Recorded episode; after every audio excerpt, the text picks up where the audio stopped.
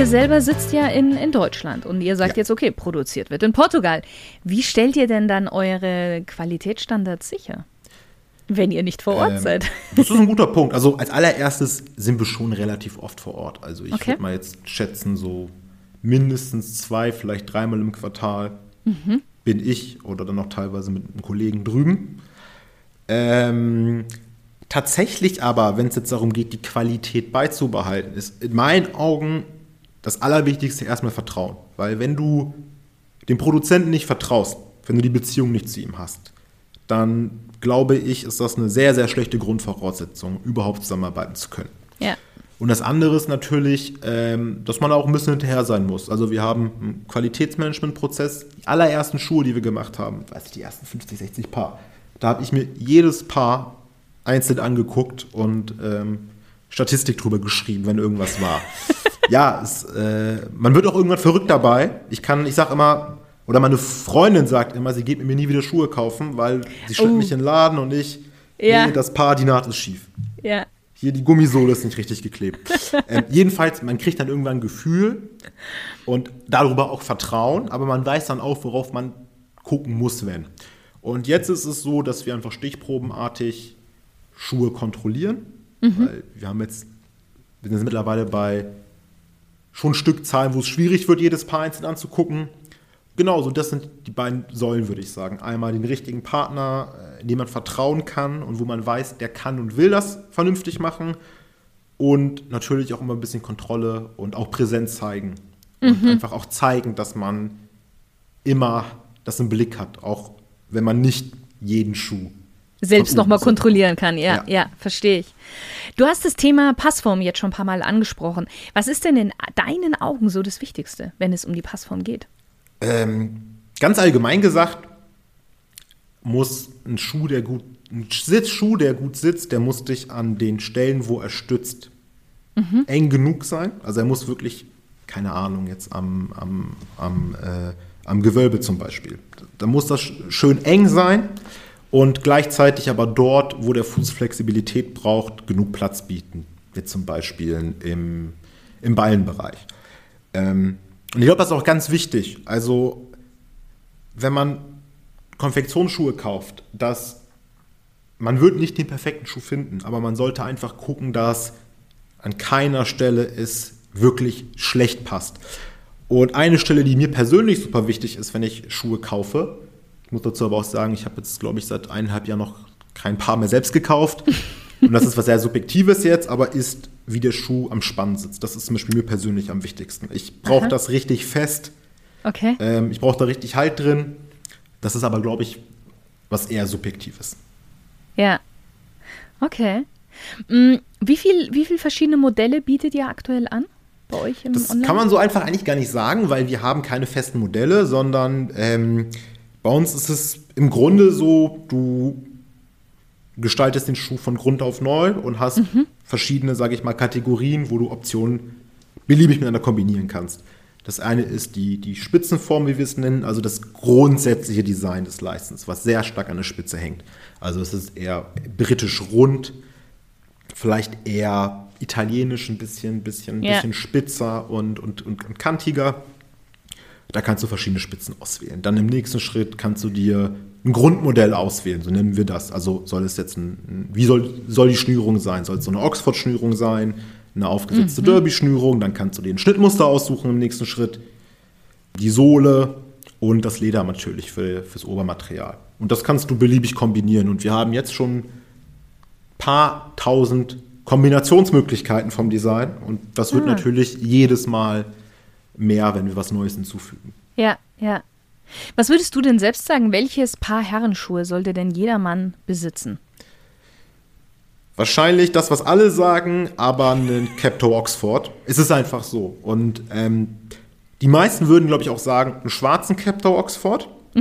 Dem würde ich persönlich ein wenig widersprechen. Ich finde, dass äh, Oxblut die schönste Farbe ist. Also so ein sehr dunkles, Dunkles Rot, Rot, was ja. fast schon ins Bräunliche geht. Ja, ja. Und das würde ich gerade Leuten empfehlen, die vielleicht noch nicht so viel privat oder beruflich Anzugsschuhe tragen, weil das Schöne an dieser Farbe ist, und gerade in Kombination mit diesem Modell, also mit, mit, mit einer geschlossenen äh, Oxford-Schnürung und der Capto, dass es sehr elegant ist, also dass es eigentlich der eleganteste Schuh, aber durch die Farbe kann man ihn auch fast schon mit einer Jeans tragen. Mhm. Und das Oxblood hat den ganz großen Vorteil, dass es sowohl mit Brauntönen als auch mit Schwarztönen harmonisiert.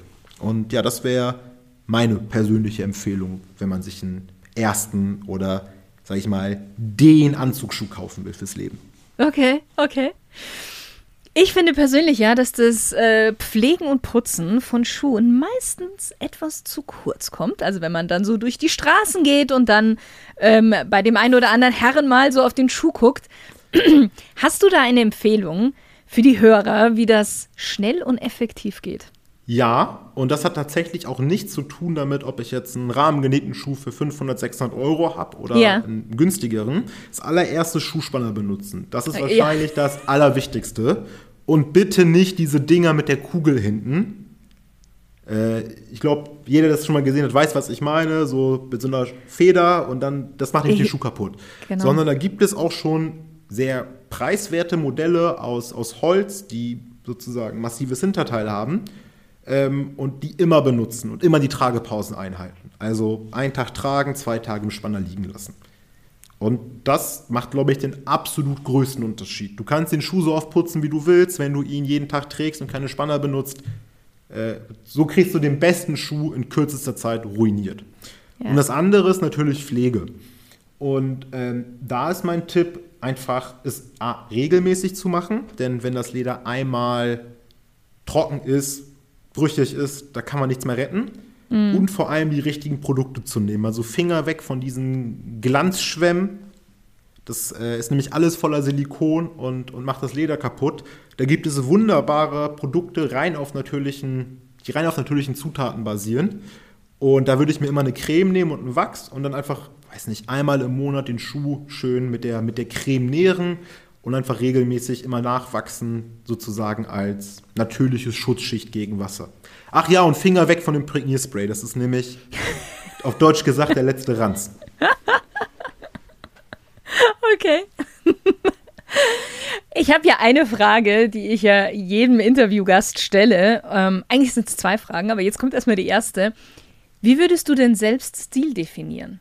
Beziehungsweise du hast ja am Anfang schon ähm, bei meiner Smalltalk-Runde schon so ein bisschen bist du darauf eingegangen. Ja, wie, wie, wie definierst du Stil? Ah, das ist auch wieder. Also ich mag gerne Fragen, aber es ist immer schwierig, die so äh, pauschal zu beantworten. Ich glaube, Stil ist auf jeden Fall nicht bestimmte Art von Kleidung zu tragen. Also es hat nichts mit Stil zu tun, dass man einen Dreiteiler trägt, sondern für mich geht es vor allem darum, sage ich mal, ein eine einheitliche Erscheinung zu schaffen, die auch irgendwie den Charakter und die Persönlichkeit widerspiegelt.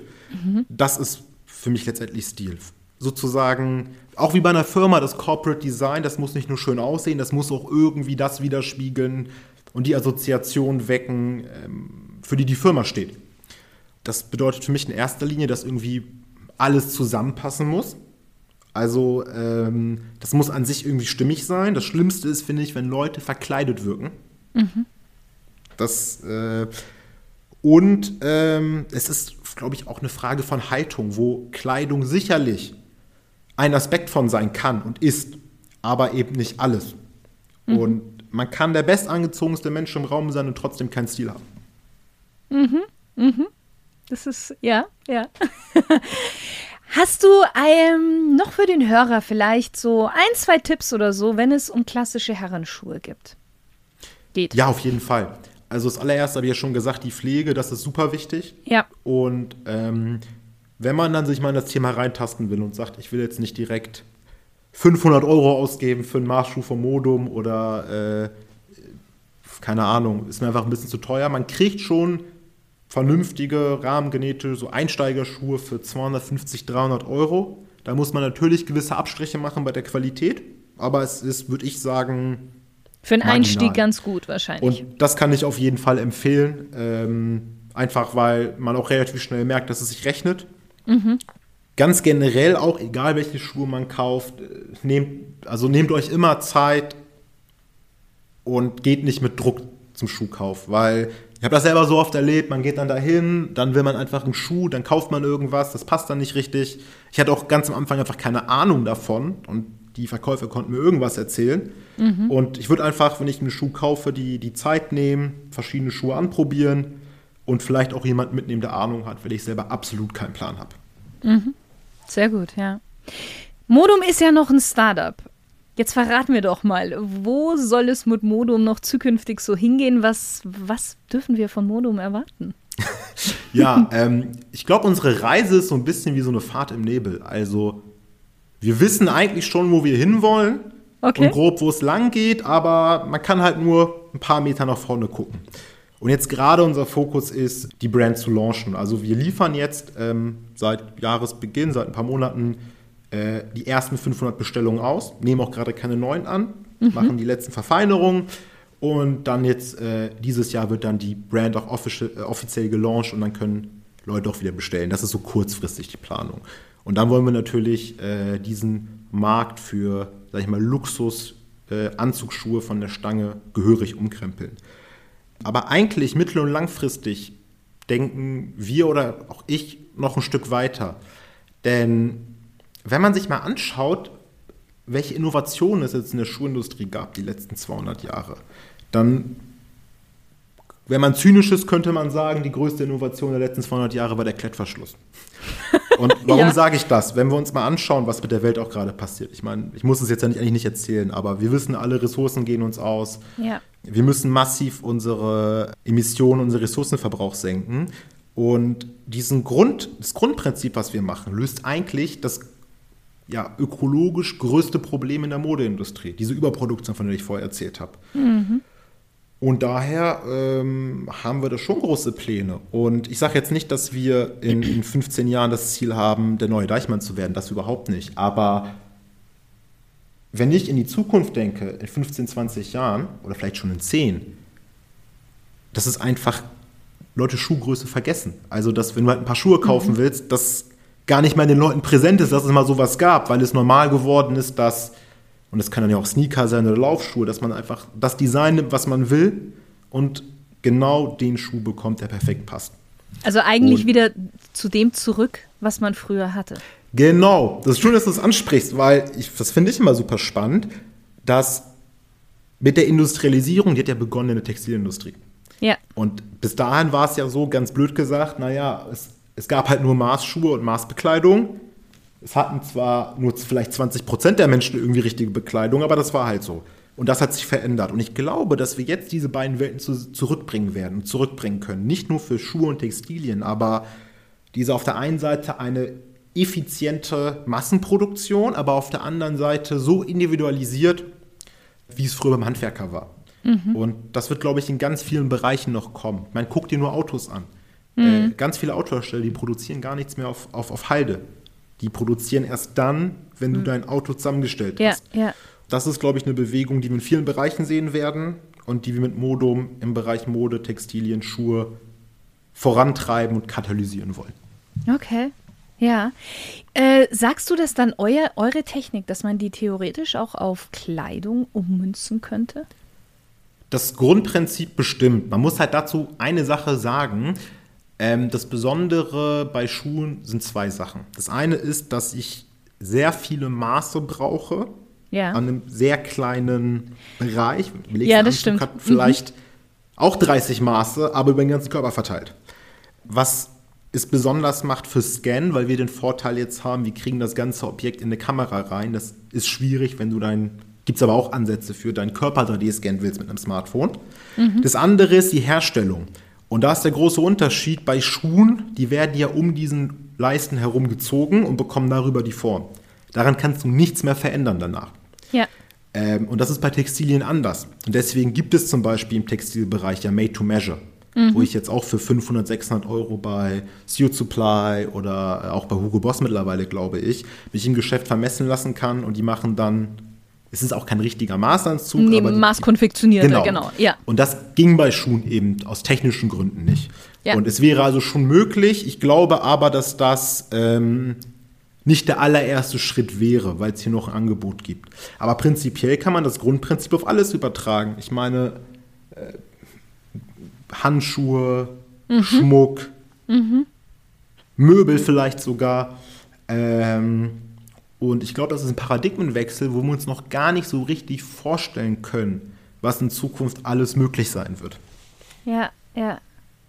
Mm, Wir haben jetzt die ganze Zeit darüber gesprochen, eben, wie bei euch so der Prozess ist. Aber ich könnte mir vorstellen, dass vielleicht dem einen oder anderen Hörer noch gar nicht so ganz klar ist, wie man überhaupt startet. Magst du mal kurz erklären? Also, ähm, man bekommt von euch oder man kann sich von euch eine App runterladen und dann fotografiert man ja wirklich einfach den Fuß ab. Aber ihr habt euch ja da was dabei gedacht. Ja, natürlich, gerne. Ähm, es ist so, dass das Ganze steht und fällt ja damit, dass man die Maße irgendwie aufnimmt. Genau. Und möglichst mobil. Und man muss ehrlich sein, selbst messen mit Stift, Papier und Maßband, das, das ist schon für einen Maßschuhmacher schwierig. Das wird ein Laie niemals hinbekommen. Und was wir jetzt machen, ist, dass ähm, wenn man diesen Kundenprozess durchgeht, zu Beginn bekommt der Kunde, kann eine Scan-App runterladen von uns. Und wie du gesagt hast, er kann damit einen 3D-Scan von seinem Fuß machen. Und einfach nur, indem er drei Bilder macht. Du legst dir dann ein Blatt Papier unter deinen Fuß, machst von innen, von außen, von oben Foto. Und dadurch, dass wir das Blatt Papier haben, können wir, haben wir eine, eine Referenz und können dann tatsächlich über diese drei Ansichten ein sehr genaues 3D-Modell von deinem Fuß erzeugen. Das ist aber eigentlich ja schon krass. Also ich Das ist schon ein bisschen gruselig, ja. Ja, genau, weil ich meine, ein Smartphone hat mittlerweile jeder, aber das heißt ja nicht, dass man deswegen gute Fotos machen kann damit. Ähm, und dass ihr eben wirklich anhand von Fotos die Maße von meinem Fuß abmessen könnt. Ja, ich meine, ich glaube, ich habe dir selber auch mal so ein Bild von deinem Scan geschickt. Das Ja. ist schon ein bisschen gruselig, weil du erkennst ja wirklich Ja, ja. jedes Detail. Eben, ich habe das ja schon gemacht, das muss man dazu sagen. Ich kenne ja jetzt schon ein bisschen was von euch. Ja, Genau, und dann hast du deinen Fuß eben gemessen. Es ist sogar so, dass wir die Leute bitten, sich zweimal zu messen, einmal morgens, einmal abends, weil was viele auch nicht wissen, der Fuß verändert leicht seine Form über den Tag. Naja, und nachdem du eben dich gescannt hast, dann bekommst du so einen Scancode zurück. Und dann gehst du auf unseren Online-Shop, der zurzeit leider nur Invite-Only ist. Und dort kannst du dann dein ja, Traumschuh designen, wie ich es beschrieben habe, hast da fünf Schritte, kannst zusammen kombinieren, wie du willst. Und dann musst du am Ende nur noch den Scancode eingeben, ein paar Fragen beantworten, zum Beispiel ähm, Alter, Gewicht und Körpergröße. Das sind nämlich auch Informationen, die wir brauchen, um den Gesamtschuh stimmig wirken zu lassen. Ja, und dann äh, bezahlst du den Schuh direkt online und ein paar Wochen später äh, kommt das Ding mit der Post bei dir an. Und wenn man zwischendurch Fragen hat, kann man natürlich jederzeit sich im Live-Chat bei uns auf der Webseite ähm, oder telefonisch oder per E-Mail beraten lassen. Wie lange hat denn diese ganze Technik gedauert, bis ihr das dann äh, ja, entwickelt hattet? Weil ich kann mir vorstellen, das geht ja nicht von heute auf morgen. Nee, und wir haben tatsächlich eineinhalb Jahre das neben dem Beruf gemacht, also Philipp und ich, äh, mein Mitgründer, und haben da so einfach nur grob erstmal getestet, geht das überhaupt? Kann das funktionieren? Technisch gibt es da einen Markt für. Und dann haben wir 2019 im Sommer unsere Jobs gekündigt und dann die richtige Entwicklung nochmal gemacht. Eineinhalb Jahre, ein Jahr und seit ja, so Sommer, Herbst letzten Jahres ähm, ist so die Grundentwicklung abgeschlossen und wir haben dann wirklich angefangen, ja, Testschuhe dann zu machen. Für, für, für erstmal Freunde und Familie und dann später eben auch für echte Kunden. Ja, spannend. Toll. Wenn man ja selber jetzt so ein Business aufbaut, dann äh, kommt ja meistens die Freizeit, die eigene Freizeit etwas zu kurz. Ähm, wie genießt du denn dein Leben abseits von Schuhen und Technik? Oh, das ist, äh, also ich bin erstmal generell kein Kostverächter, wenn du verstehst, was ich meine. Also ich, ich stehe auf gutes Essen und ich bin auch dem Alkohol nicht abgeneigt und äh, rauche auch gerne mal eine Zigarre. Ansonsten, was ich immer so versuche, ist, jeden Tag so ein bisschen Genuss zu haben. Und zum Beispiel morgens, wenn ich aufwache, immer das Erste, was ich mache, ich, äh, ist äh, ein Espresso mir zuzubereiten, mich auf, die, auf den Balkon zu setzen und zehn Minuten erstmal Musik zu hören. Und ähm, aber ich glaube, dass wenn man was auch macht, wo man Leidenschaft für hat, klar ist es manchmal so, wenn man dann abends um elf noch im Büro sitzt, dass man sich denkt, oh, ich wäre jetzt auch vielleicht gerne mal in einer Bar, aber unterm Strich nehme ich das weniger als Arbeit wahr oder als äh, Belastung als alles andere, was ich vorher gemacht habe. Und das hat mir ja auch schon Spaß gemacht. Aber es ist eben was anderes, wenn man wirklich an seiner eigenen Idee arbeitet und wenn man auch weiß, man macht, man macht das für sich und ist nur von sich selbst abhängig. Mhm. Und deswegen ist es eigentlich gar nicht so schlimm, dass äh, manchmal die Tage länger sind. Und die Nächte kürzer. Ja. Milad, wir kommen zur zweiten Smalltalk-Runde. Du darfst wieder mit einem Satz bzw. mit ein, zwei Sätzen antworten. Welche drei Dinge sollte man unbedingt im Leben einmal gemacht haben? Ja, natürlich äh, sich ein paar Maßschuhe anfertigen lassen. Nein, äh, war Spaß. Ähm, ich glaube, dass es super wichtig ist, wenigstens einmal im Leben seine Komfortzone zu verlassen. Mhm. Das ist einfach eine Sache, glaube ich, die einem eine ganz andere Perspektive aufs Leben gibt. Und jetzt nicht nur Mann mit Doppel-N, sondern ganz Allgemein. generell. Mhm. Dann, was ich persönlich auch wichtig finde, ist, sich einmal irgendein Ziel zu setzen und daran zu arbeiten. Sei es, ich will eine neue Sprache lernen oder ähm, dass man eben nicht nur immer von Tag zu Tag denkt, sondern ähm, auch mal die Erfahrung einfach macht, äh, was es bringt, auf was hinzuarbeiten. Mhm. Und ich meine, ich hatte ja Maßschuhe gesagt, ähm, ich relativiere das mal ein bisschen. Ich glaube, jeder Mann sollte im Leben mal irgendwas für sich anfertigen lassen. Mhm. Egal, ob es jetzt ein Schuh ist, ein Sakko oder vielleicht eine Brille. Ja, schön. Mit wem würdest du gerne mal ein Gläschen Rotwein trinken und über welches Thema würdest du denn mit dieser Person sprechen wollen? Jetzt ganz unabhängig davon, welche Sprache sie spricht oder ob sie vielleicht schon gestorben ist? Tatsächlich, wenn ich jetzt so spontan nachdenke, äh, Phil Knight, das ist der Gründer von Nike. Mhm. Unglaublich spannende Geschichte, hat auch ein Buch geschrieben. Shoe Dog kann ich äh, Leuten nur wärmstens empfehlen, das Buch mal zu lesen. Gibt es auch auf Spotify als Hörbuch ja, mit ihm würde ich natürlich über seine Geschichte sprechen und einfach mal nochmal von ihm persönlich erzählen lassen, wie das damals war, wie er Nike aufgebaut hat. Was viele ja nicht wissen, ist, Nike war ursprünglich ein Asics-Händler. Mhm. Also diese, diese Laufschuhe verkauft yeah. und ist erst selber zur Schuhmarke geworden, als Essex sie nicht mehr beliefern wollte. Ähm, und natürlich auch ihm viele Fragen stellen, die gar nicht jetzt an Rat unbedingt einholen, weil ich glaube, es ist schwierig, jemandem Rat zu geben, den man nicht wirklich kennt, aber einfach ja noch besser zu schauen, was kann ich lernen von seinem Weg und ähm, das wäre eine Sache, die mich sehr freuen würde. Vielleicht klappt es ja noch mal irgendwann. Okay, ich drücke dir die Daumen. Wenn du eine Sache auf der Welt verändern könntest, was wäre das? Oh, das ist echt, finde ich, eine, eine ich sage jetzt oft, das ist eine schwierige Frage, aber das ist wirklich eine schwierige Frage, weil man ja bei solchen Sachen ganz oft die Gefahr hat, so ein bisschen in Utopie zu verfallen. Mhm. So, und natürlich glaube ich, dass sich die Großteil aller Menschen natürlich wünscht, dass äh, es einfach eine bessere Welt wird. Ganz konkret gibt es aber schon eine Sache, von der ich hoffe, es noch erleben zu werden, nämlich, dass wir es als, als Menschheit schaffen, den Welthunger ähm, zu überwinden. Das ist so eine Sache, die ich lange nicht auf dem Schirm hatte, aber wir sind da A auf einem super guten Weg. Mhm. Also man glaubt das gar nicht, aber gerade Kindersterblichkeit aufgrund von Mangelernährung geht immer stärker zurück. Und gerade wenn man sich überlegt, dass wir in einer Welt leben, die eigentlich doppelt so viel Nahrung produzieren könnte, wie die Welt mhm. braucht, und auf der anderen Seite gibt es in, in, Industrieländern immer mehr Menschen, die an, an Fettleibigkeit und die Konsequenzen sterben. Ja. Gleichzeitig gibt es immer noch, und da ist ja jeder einzelne Mensch zu viel, ähm, Menschen, die hungern. Und da bin ich da auch recht optimistisch, dass ich das vielleicht noch erleben kann, dass äh, ja, der, der Welthunger mal besiegt wird. Und darauf kann man dann ja auch mal aufbauen. Ja. Was ist denn dein größter Traum, den du dir selbst noch erfüllen möchtest? Ja, das ist relativ stumpf. Ich möchte unbedingt mal noch ein Formel-1-Auto fahren. ja. Mal okay. gucken, ob das mal was wird irgendwann. Welchen Ratschlag würdest du denn deinem, ja, sagen wir mal, zehn Jahre jüngeren Ich geben? Ich glaube, ich würde mir selbst raten, mich aktiver mit meinen Schwächen auseinanderzusetzen. Oh, okay. Keine Ahnung, ich war als Kind richtig schluderig. Also ich hatte, ich war der Einzige, der irgendwie eine Vier hatte in Schrift und Form in der Schule und die Mappe immer verloren hat. und bin das lange nicht angegangen, weil ich damit irgendwie immer durchkam. Mhm.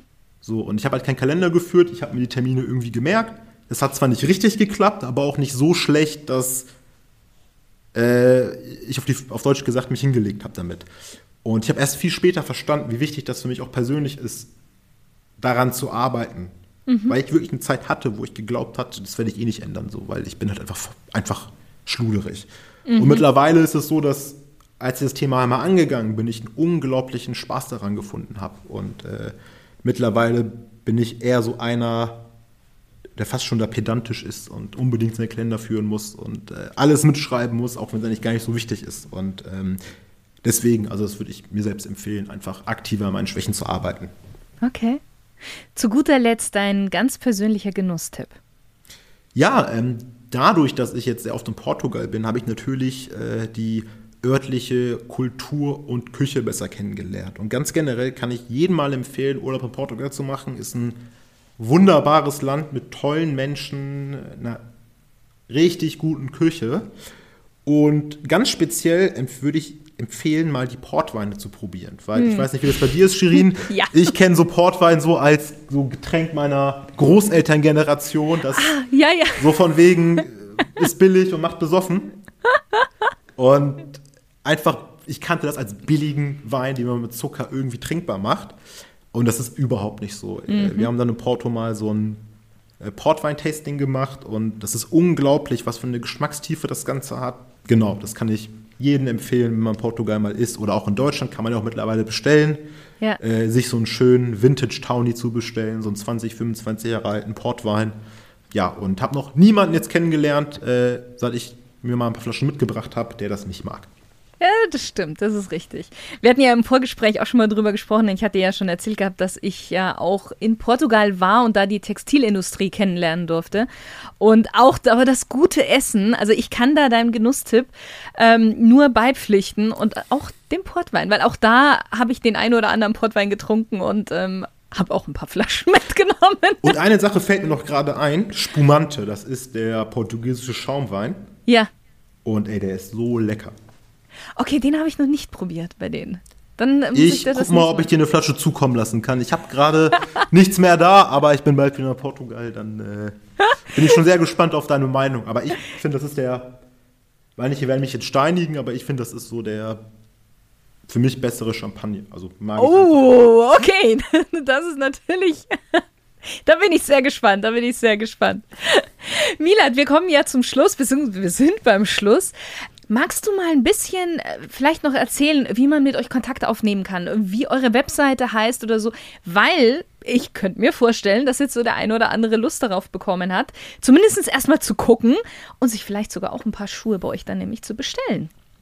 Ja, gerne. Also ähm, ich glaube, die erste Anlaufadresse ist unsere Webseite mhm. www.modum-shoes, also Schuh wie im Englischen geschrieben.com. Und die ist noch relativ minimalistisch, sage ich mal. Aber wir haben dort unten ein Formular, da kann man seine E-Mail-Adresse hinterlegen und dann wird man von uns benachrichtigt, äh, wenn wir wieder neue Bestellungen annehmen. Weil, wie ich ja gerade gesagt habe, jetzt zur Zeit liefern wir nur diese 500 limitierten Vorbestellungen aus. Und dort findet man auch alle weiteren Informationen. Wir haben einen ganz spannenden Blog, finde ich, wo wir so ein bisschen nochmal beleuchten, äh, wie die Schuhindustrie funktioniert, äh, wo unsere Zulieferer vorstellen. Ähm, und man findet natürlich auch unsere Kontaktdaten dort. Und gerne anrufen, E-Mail schreiben. Genau, und ähm, das ist, glaube ich, der, der beste Anknüpfungspunkt für jemanden, der mehr erfahren will über Modum oder mit uns in Kontakt treten möchte. Sehr gut. Darüber, äh, über dieses Kontaktformular erfährt man ja dann auch mehr über die, die App, die man sich dann runterladen kann und wie das Ganze dann auch abläuft. Genau, wir machen es jetzt so, wir ähm, sammeln alle Leute nach Reihenfolge, die sich jetzt noch äh, anmelden, sage ich mal, mit ihrer E-Mail-Adresse und genau in der Reihenfolge benachrichtigen die Leute dann auch, äh, wenn sie jetzt dran sein könnten und dann bekommt ihr automatisch per E-Mail alle Informationen, wann ihr dann bestellen wollt. Mhm. Man sieht schon, es ist trotzdem auch, äh, ihr seid auch noch ein, ein Luxusprodukt, weil, äh, wie du ja schon sagst, also man, man muss schon auch ein bisschen warten auf seinen Schuh.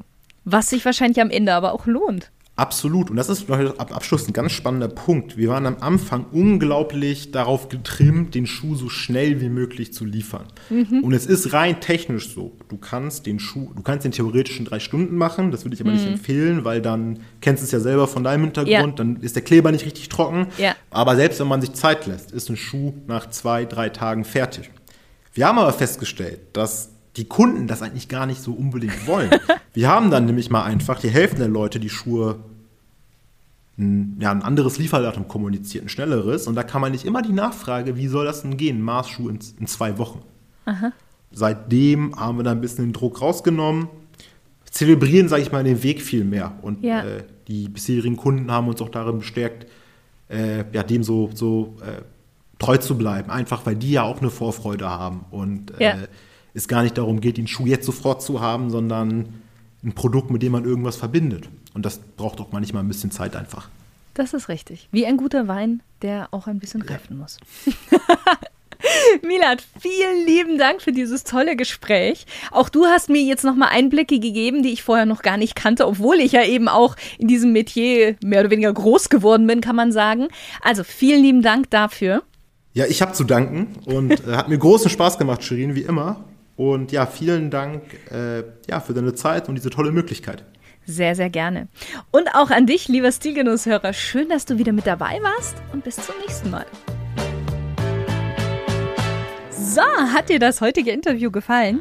Wenn ja, dann sei wieder beim nächsten Interviewgast oder bei meinem nächsten Solo dabei. Wenn nein, dann gib mir noch eine Chance. Ich bin mir sicher, dass ich dich mit einer der nächsten Folgen überzeugen werde. In beiden Fällen abonnierst du am besten den Stilgenuss Podcast und dann bekommst du als Erster mit, wenn eine neue Folge online geht. Vielen Dank und bis zum nächsten Mal.